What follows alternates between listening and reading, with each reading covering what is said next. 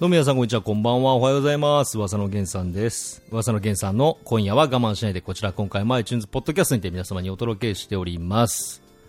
はい。はい。 Hello、 Bonjour、안녕하세요つってね。よくわからんけど、全部こんにちはっていうね。はいえー、私事ながらですね、えー、 IQOS を卒業しまして、えー、 glo へと変わりました。ありがとうございます。ありがとうございます。ここはね、ありがとうございます。ありがとう。なんで俺はアイコスを吸ってたんだっていうね。まあ、もともとまあ僕は喫煙者代表としてね、喫煙者代表としたゲーム実況者なんですけども、あのー今まではね、タバコを経て、えーアイコスっていうのが出たんでね、周りに迷惑をかけないとかいうコンセプトのもと、実際は迷惑かけてんだろうなと思ってますけども、えーアイコスに変えたんですね。いや、副流炎がなくなる。それはいいことじゃないか。じゃあ私はアイコスに変えようと。ということでタバコを吸う自分としては、ちょっとでも迷惑かけないようにアイコスに切り替えました。で、アイコスっていうのはさ、まあ、タバコ吸わない人からしたらどうでもいい話になっちゃうんですけど、あのーまあ、本体があって、本体を開けると、あのーまあ、カートリッジ、ちっちゃい細いカートリッジが入ってるんですね。で、その本体を出して、タバコのカートリッジがコンビニとかで売ってるタバコスティックを挿して、電源を入れて、やっと吸える。で、吸い終わったらタバコのカートリッジを外して、えーそのスティックを本体に入れて、閉めると充電されて、また6分後にもう1本吸えるっていう仕組みなんですよ。で、まあ、結構その僕はアイコスを約1年弱ぐらい、えー、1年とちょっとぐらいかな、えー使ってたんですけど、ふとした日に、なんタバコ吸うのにこんなめんどくさいことしてんだろうっていう。アイコスファンの皆さん、本当にごめんなさい。もう思ったんですよね。なんで俺こんなめんどくさいことしてんだろうって。で、他のその電子タバコっていうか、まあそういう同じアイコスと同じような類のものを見てたら、まあ今は JT が出しているプルームテックっていうものと、えー、まあケントだからフィリップ・モーリス社ですかね、が出している、えーグローっていうのがあって、で、最初、まあプルームテックっていうのは本体そのまま直吸できるんですよ。本体をそのまま吸いたい時に吸う。俗にも本当に電子タバコですよね。あのー水蒸気が出るものと全く一緒で、ただニコチンが入ってるってことで、それを買ったんですよ。それが2000円ぐらいですかね。3000円ぐらいか。で、買って。そしたらな、ちょっと物足りなかったんですよね。楽ではあるんですけど物足りない。で、最終的にたどり着いたのはグロー。だからもう俺、プルームテックも買って、グローを買って。で、グローがもう最終的にたどり着きました。グローに。グローはま本体に直接タバコスティックっていうのを挿して電源を入れて吸うと。で、吸い終わったらそのタバコスティックを捨てて。で、もうそれだけで終了ですよ。で、あのーアイコスと違う点で言うと、あのー6分間待たなくても、その後またタバコスティック入れれば、すぐ2本目吸えるなんてね。だから、よく最近 PUBG とかやってるとさ、あのーアイコスの場合だと、タバコス、アイコス吸ってて、したらバトルが始まってちょっとアイコス置いて、バトルしてるもんだから、気づいたら電源切れてて、で、あの、タバコもその状態にしてるから、6分間充電待たないと次吸えないっていうね。でも、グローならば、そのね、ゲームやる身としては、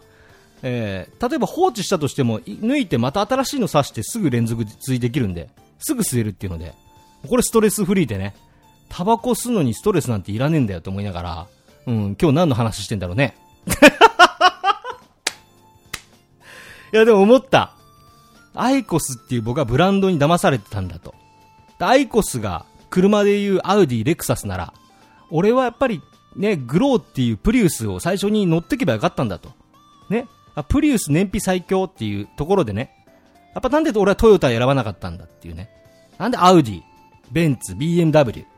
そういうブランド的なものに騙されて、騙されてはそれなり、それもいいものがあるから、もちろん高い価値があるんだけどもね。アイコスってブランドに騙されてたんだなっていう。うん。アイコスファンの皆さん本当にごめんなさい。僕はグローに行きました。ありがとうございます。ということで まあ今回あの、前回ゲーム実況お休みしてから復活したタイミング、えー、から、久々の、えー、約1ヶ月ちょっと、1ヶ月ちょっとぶりぐらいの、まあこの iTunes の配信してるポッドキャストになるんですけれども、最近本当台風が多いですね。うん、台風とか地震とか。だからあのこのラジオが撮らない間にいろんなね、こう、本当に、本当に多くの多大なる災害、被災された方、えー、本当にね、一日も早くね、復興する日を僕は願いつつ、皆さんのね、ちょっとでもこう、なんだろう、気が紛れるような楽しいゲーム実況をね、やっていこうと思ってますね。このラジオなんかもそうですよ。なんか暇な時間にこう聞いて、あ、こんな人がいるんだと。こんな奴がいるんだぞと。いう感じで気を紛らしてもらえたら嬉しいかななんて思ってますので、今回も張り切っていこうかなと思ってます。今回の、えー、トークテーマはですね、メダルゲームへの憧れということでね、ぜひ楽しみに来てください。それじゃあ今回も、噂の源さんの今夜は我慢しないで、スタートです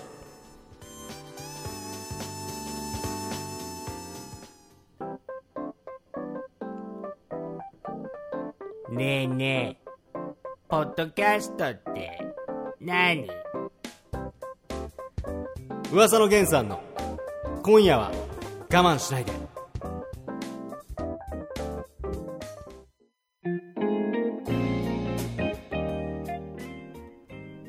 噂の源さんの今夜は我慢しないで、こちら今回も iTunes ポッドキャストにて皆様にお届けしております。えー、今回のトークテーマはメダルゲームへの憧れという風になっております。あなたは、えー、小さい頃、メダルゲームコーナーに何かこう、多大なる憧れを抱いたことはありませんか？僕は本当にありましたね。小学校の頃に、えー、地元の地元にですね、セガワールドっていうセガが運営するでっかいゲームセンターができて、で、友達と、まあ遊びに、休みの日に遊びに行って、えー、そのセガワールドはね、こう2階、1階と2階の2フロアだったんですね。で、1階にまあ格ゲーとか音ゲーとか、まあ UFO キャッチャーとか、えー、ある中、2階が全部こうメダルゲームコーナーになってて、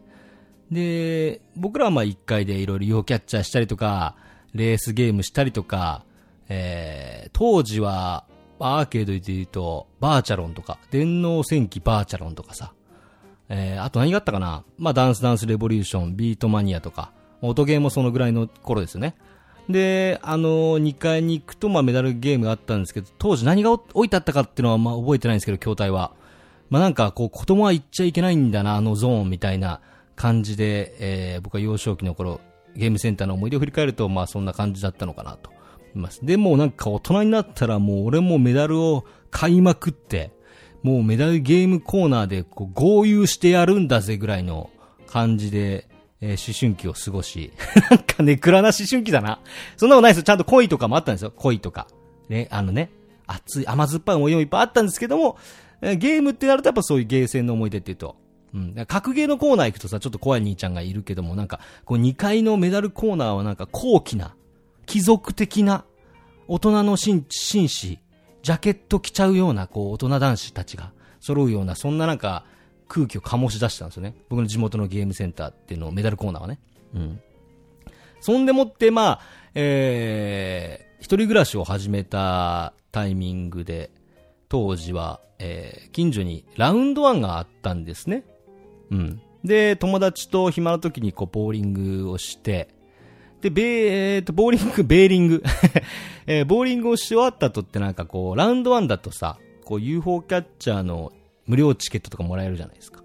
で、もらって UFO キャッチャーし終わった後に、まだ暇だな、俺らたちっていう、まだ体力もむちゃくちゃ有り余ってるじゃないですか、二十歳ぐらいの頃って。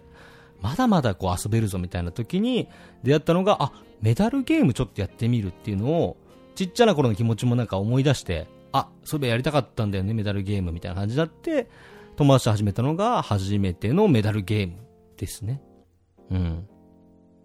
まあ本当に今でも、その始めた頃っていうのは懐かしく思いますけども、えー、初めてやったのはですね、スピンフィーバーという、えー、プッシャー型の、なんかこのメダル落としゲームですね。メダルがこう上から上に、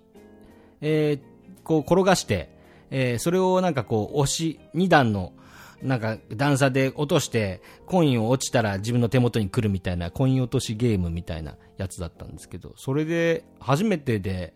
あのー、ジャックポットを当ててですね、めちゃくちゃメダルは出てきたのを今でも思い出しますけど、衝撃的でしたね。こんなゲームセンターに面白いゲームがあったのかと。そっからどんどんメダルゲームにはまっていったあの頃、本当に廃人になるかと思いましたけどもね。なんてネクラなやつなんだ、俺は。いや、何言ってんすか？もうチャラチャラですから。僕ほんとチャラチャラの、チャラチャラ代表ですよ。遊びま、女遊びしかしてね。うん。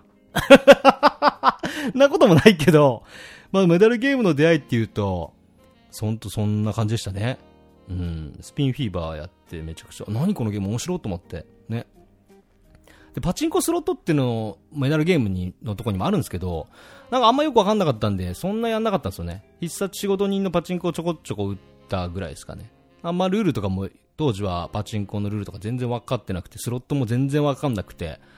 えー、やんなかったんですけども、僕はメダルゲームの方はめっちゃやってましたね。うん。そんなメダルゲームなんですけれども、えー、メダルゲームはアーケードゲームのうちメダルを使用するゲームである。まあ当たり前ですね。わかりますよね。通称コインゲーム。現在のような疑似カジノ的なスタイルは、シグマ社。これ代表する、まあ、あの、メダルゲームを代表するメーカーの一つなんですけど、シグマっていう会社があるんですね。の創業者が外国製の本物のギャンブリングマシンを輸入し、ゲームに使用するメダルを金品との交換を一切行わない前提で営業したのが始まりである。そう、メダルゲームっていうのはね、あの、メダルはメダルでしかないっていう。メダルをこう何万枚集めたところで、例えばさ、UFO キャッチャーのぬいぐるみとかさ、ああいう景品がもらえる、交換できるわけではないんですよ。結局はメダルなんですよ。なんでやる意味があるんだって思ったら、そこのあなた。そこがやっぱミソなんですよ。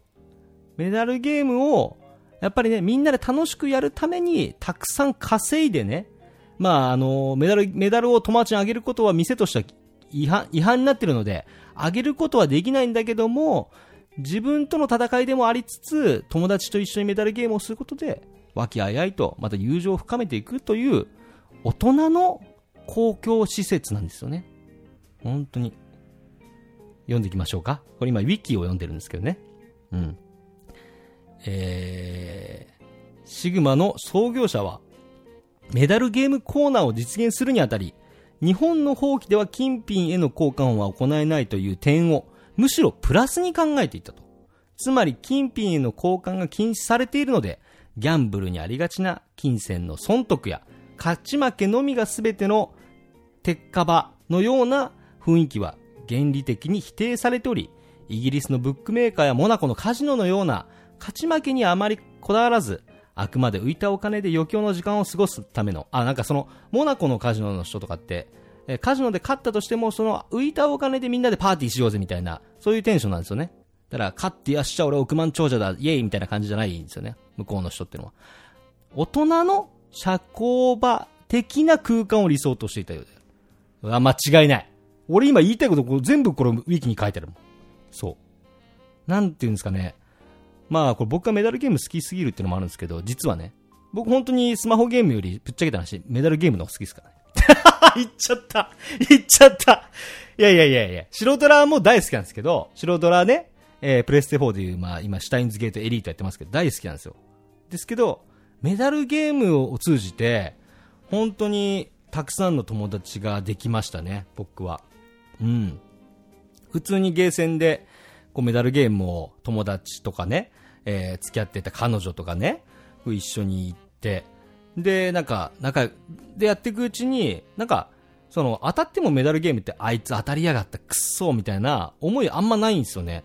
なんかパチンコとかスロットだと隣の台が当たったりするとさ、なんだあいつみたいな。くそ、俺、俺の台じゃねえのかみたいなのあるけど、なんかそうじゃなくて、あ、何枚当たったのってこうみんなで見に行って、うわ、すげえな、こんなにベットしてたんだみたいなのを見て、なんかどんどん仲良くなっていくみたいな。で、僕が当時行ってたゲームセンターって、なんかゲームセンターのメダルコーナーっていうと、まあ、あの、ちょっとオタクな雰囲気を感じる方も多いかなと思うんですけども、実際は意外とそうじゃなくて、企業のこう、エリートの、えー部長クラス以上の方とかね、こう割と、あのいい席に座ってるんだけど、時間を持て余してるような、結構こうなんかね、お偉いさんが多くてですね、僕の行ってたゲームセンターだけなのかもしれないですけど、そこでなんかいろんなつながりができたというか、なんかね、楽しい友達がすごい増えました。年齢問わず、年下も年上も、なんかいろんな方と知り合って、今でもこう遊んだりすることもあったりしますけども、そんなメダルゲームでさ、いろんな人とこう出会えるなんて思わないじゃないですか。だから本当にいろんないい友達ができたメダルゲームだなと思います。はい。僕はね、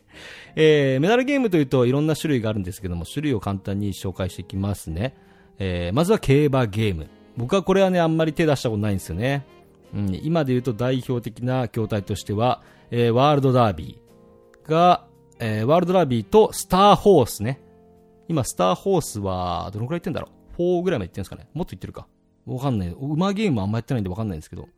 これね、馬ゲームハマる人はね、ずっと馬ゲームやるんですよね。競馬ってのは本当にあんまりね、興味がなくて、これまであんまやったことないんですけどもね、これ好きな人はずっと競馬ゲームばっかやってるっていう印象ですね。僕のメダルゲームコーナーでは。えーえー続いてビンゴゲーム。えーセガの、えービンゴゲームが今までのこう代表的な作品だったんですけども、今だとビンゴギャラクシーとかさ、うん、結構人気ですよね。ビンゴゲームっていうのは、まあ、競馬ゲームというと、ベットしたところに、馬が当たったら、1になったら配当があったりとか、自分が育てた馬が、レースに勝ったらメダルがもらえたりとかする、育成要素もあるんですけど、ビンゴゲームっていうのはもっとさらにシンプルで、ビンゴカードが手元に画面に表示されてて、えー転がった球に落ちた数字が、で、ビンゴすると、まあ、配当がもらえる。ベットした分の何倍とかね。それがまあ、ビンゴゲームですよね。えー続いて、えーよく見るんじゃないですかね、スロットタイプのマシンですね。これがまあ一番シンプルじゃないですかね。えーメダルを入れて、えーベッド枚数を選ぶ。もしくは、え3枚っていう制限がある中、えージャックポットを目指して回していく。まあそれがスロットゲームですよね。続いて、ポーカーのゲーム。ポーカーはトランプゲームのポーカーと同じようなルールで、プラス、まあ、台によっては特別なルールがあって、これが揃うと、えーこの配当がもらえるみたいなのが、まあ、ポーカーゲームですね。そして僕が初めてやったのは、このプッシャーゲームってやつですね。うん。プッシャーゲームはね、結構やりました。今この、ね、ウィキ見てると、あの、モノポリーのプッシャーゲームが出てるんですけど、モノポリーもやりましたし、まあ、一番やったのは本当スピンフィーバー、グランドクロス、えー、あとは、えー、ガリレオ、なんだっけ？ガリレオなんとかっていうのがあったんですよ。なんとかガリレオなんとかっていうのがあって、それも結構面白かったです。うん。今のプッシャー型のゲームっていうと、ただのメダル落としじゃなくて、プラスフィールドにボールが落ちてて、ボールを落とすとさらにこうジャックポットチャンスにつながるような、まあ、ゲームがプッシャー式のメダル落としゲームでは多いですよね。アプリなんかでも最近ありますよね。こうメダル落としゲームのアプリ。うん。以上です。あとはまあ子供向けのキッズメダルコーナーとか、なんか、アピタとか、えーイオンとかのゲームコーナーのちょっと隅っこにある子供がやるようなメダルゲームですかね。うん。うん。あとはまあ実際の、えーパチンコやスロットをメダル用に、えー流用したものですね。うん。なんかこう、パチンコとかスロット好きなんだけども、時間潰すときにあんまお金ねえからゲーセンでやるよパチンコみたいな台ですね。以上がまあメダルゲームのラインナップという風になってます。まあ、個人的に今まで、えー、まあ競馬、本当競馬ゲーム以外のああらゆる僕はメダルゲームをやってきましたけども、えー個人的に今までやってきて楽しかったなメダルゲームっていうものを、えーまあ、強いて言うならば、今からメダルゲームをやったことないけどやってみようかななんて思う方にはですね、ぜひ最初にお勧めしたいのはですね、えービンゴギャラクシーですかね。うん。ビンゴギャラクシーと、まあ、好きな台やればいいかなと思うんですけど、なんかちょっとでもこう、ドキドキワクワクを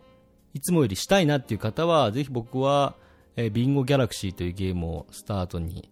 えーやってみてはいかがかなというふうに思います。最初はどうしてもね、こうメダル落としゲームみたいなこうプッシャー型のメダルゲームをね、初めての方ってやりたいなって思うと思うんですよ。なんかこう、落ちたらすごいメダルが出てくるんじゃないかとか、ジャックポットの枚数がこうバーンって電光掲示板に出てるから、当てたらすごい枚数が当たるんじゃないかとか思うんですけど、意外とね、プッシャー式のゲームっていうのはね、こう、当たるけどもそんなに増えない、うん、ゲームかなと。うん。僕がおすすめするのは本当ボーン、えっと、ビンゴギャラクシーと。えーそして、えー最近結構ね、YouTube で動画とかも上がってるんですけどもね、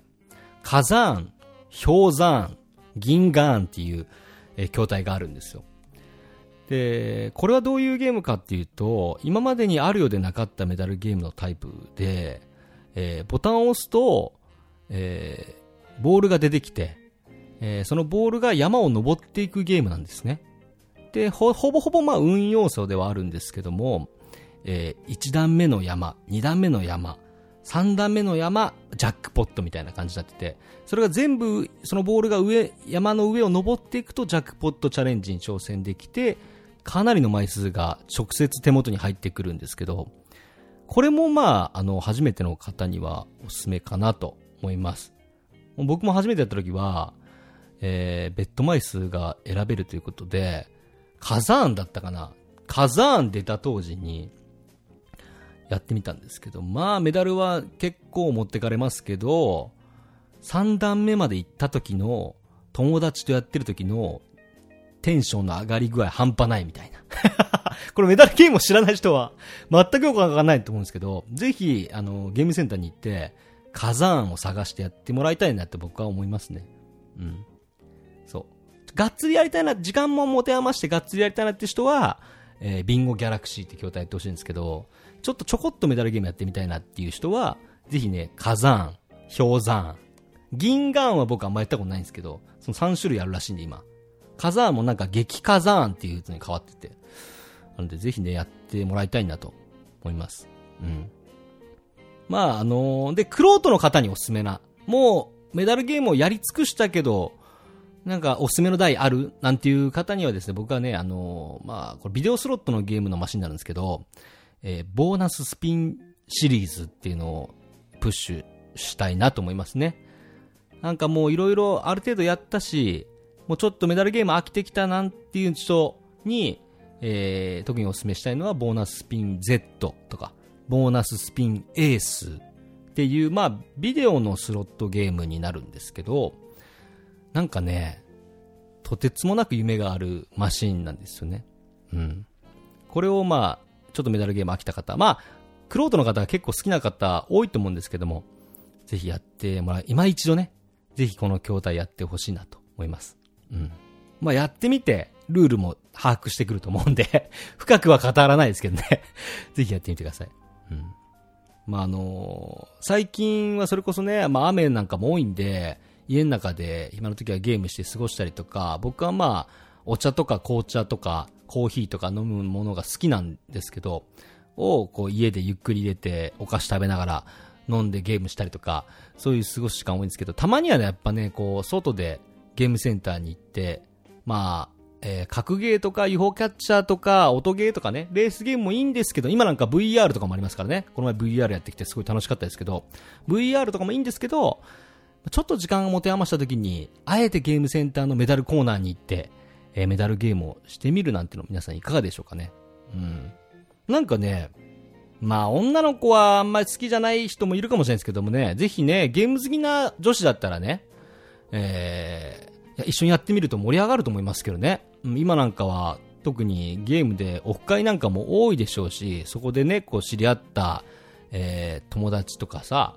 えー女の子とかさ、と一緒にメダルゲーム記述に行ってみるのもどうかなと思います。結構楽しいと思いますけどね。うん。そんな、僕からの、まあ、デートプランの今回は提案でした。はい。暇な時間にぜひメダルゲーム、皆さんやってみてください。今回はメダルゲームへの憧れでした。ありがとうございました。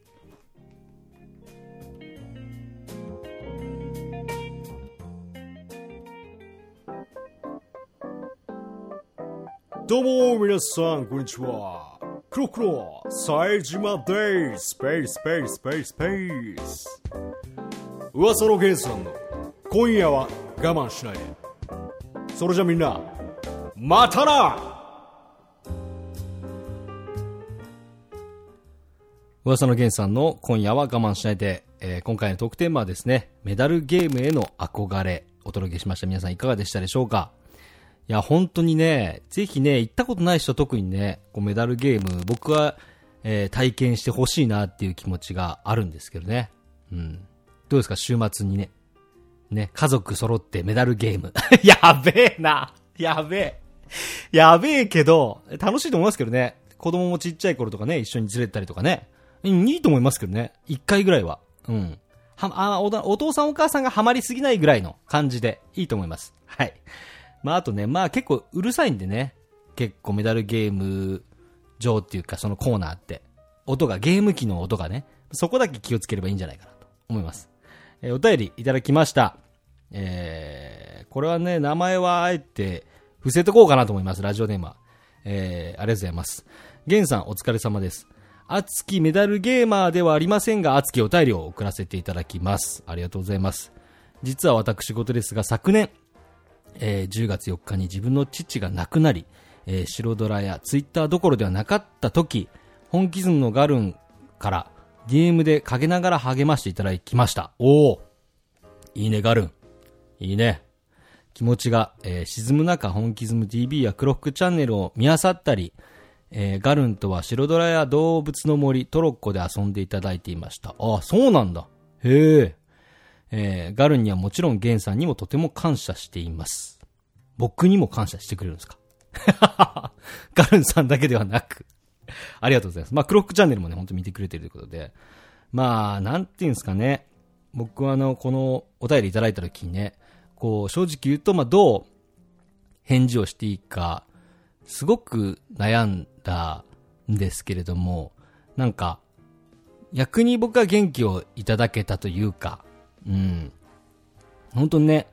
あのー僕のま友人も結構いろいろ不幸があったりとかして落ち込んでいる時期があったんですけども、そんな時にね、僕がこう励ましてあげることができるとするならば、やっぱその方をね、一緒になんかこう、元気出せよとか言うのもいいんですけど、一緒に遊ぶことだったんですね。うん。だから、僕はまあこの方と一緒にゲームで遊んだことはまあ、1、2回はあるんですけど、グルチャリーグとかでね、白ドラで、あるかなと思いますけども、なんだかんだ、ない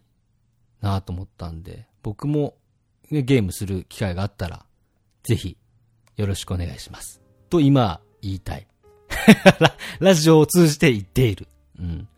だから、皆さんの周りにもね、こうなんか、いろいろさ、普段の生活で辛いこととかあったりとかするとさ、急にあれ、ツイッターにいなくなったけどどうしたのとかさ、LINE 全然返ってこなくなったけどどうしたのなんていう方はね、ぜひね、一緒にね、こう、どうしたのっていう気持ちを送るのも大事なんですけど、ちょっと遊ぼうぜみたいな軽い気持ちでね、えー、一緒にこう、楽しい思い出を作っていくのも、まあいいんじゃないかなというふうに思いました。僕はまあ、あの、このお便りをいただいて、なんか気持ちがほったかスッとしましたし、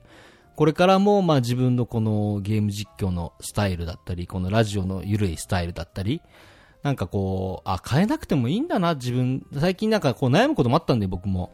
あ、ゲーム実況のスタイル変えていこうかなとか、いろいろ思ったんですけども、やっぱ変えずにやっぱ自分は自分であり続けることが非常に大事なんだなっていうふうに思ったんで、これからもまあこんな感じで、うん、もうちょっとね、動画、動画の投稿頻度上げたいですけどね。まあ、いかんせでもまあ、忙しい時もあるんで、無理かなと思いつつも、まあ、無理せずに、えー楽しい動画をこれからも上げていこうかなというふうに思いましたね。そんな皆さんに、えー今日はお知らせがあります。えーこの度ですね、えー10月の、えー16日にですね、えーはい、クロックチャンネルが、えー2周年を迎えます。ありがとうございます。ありがとうございます。2周年。2年経ちました。もう2年ですよ。チャンネル登録者数は今何？人えー、3000ちょい。おい。おい。頭の中でも1万人超えてたよ。おい。みんな、頼むよ。ガンガンちょっとみんなこの、俺のチャンネル、まあ、動画頻度あんま良くないけど、投稿頻度。ちょっと、教えといて。本当に。もっと。リスナーにお願いしていくスタイルで。そうそうそう。えー、その2年、2周年経ったんですけども、これはちょっと僕もね、えー、まあ、前回のラジオで言いましたけど、なんか楽しいことができるんじゃないかなっていう考えた末の結果、出ました結果が、ポンと、えー、今回でお届けした、このメダルゲームの憧れというタイトルのもとお届けしたこのラジオなんですけども、私、えー、メダルゲーム実況を始めます。ありがとうございますありがとうございますメダルゲーム実況を僕始めます。ということで、いわゆるまあ、僕は顔出しはしないですけど、実写で、えー、動画を投稿していく運びとなりました。ありがとうございます。ね。あの、もう実は動画も何本か撮ってありますので、もう編集も実はもう終わっている状況で、えー取りだめをしているような、えー流れに今なっております。が、まあ、最初はメダルゲーム実況を、えー週に1本のペースで上げていく感じで、プラスでゲーム実況を上げていくという感じの流れに、え3年目は突入するかなと思いますのでね。まあ、興味ある方、えやったことないけど、メダルゲームってどんなゲームがあるんだろうなんて気になってる方、ぜひ僕がね、手取り足取り、ね、腰取り、やらしい、えー教えていきますので、ぜひね、そちらの方も見てほしいかなというふうに思います。まあ、1本目は10月16日、まあ、3年目迎えるわけなんですけども、えー、ちょっと先走りの今週の、今週、これ今ラジオいつ上がってるかわかんないですけど、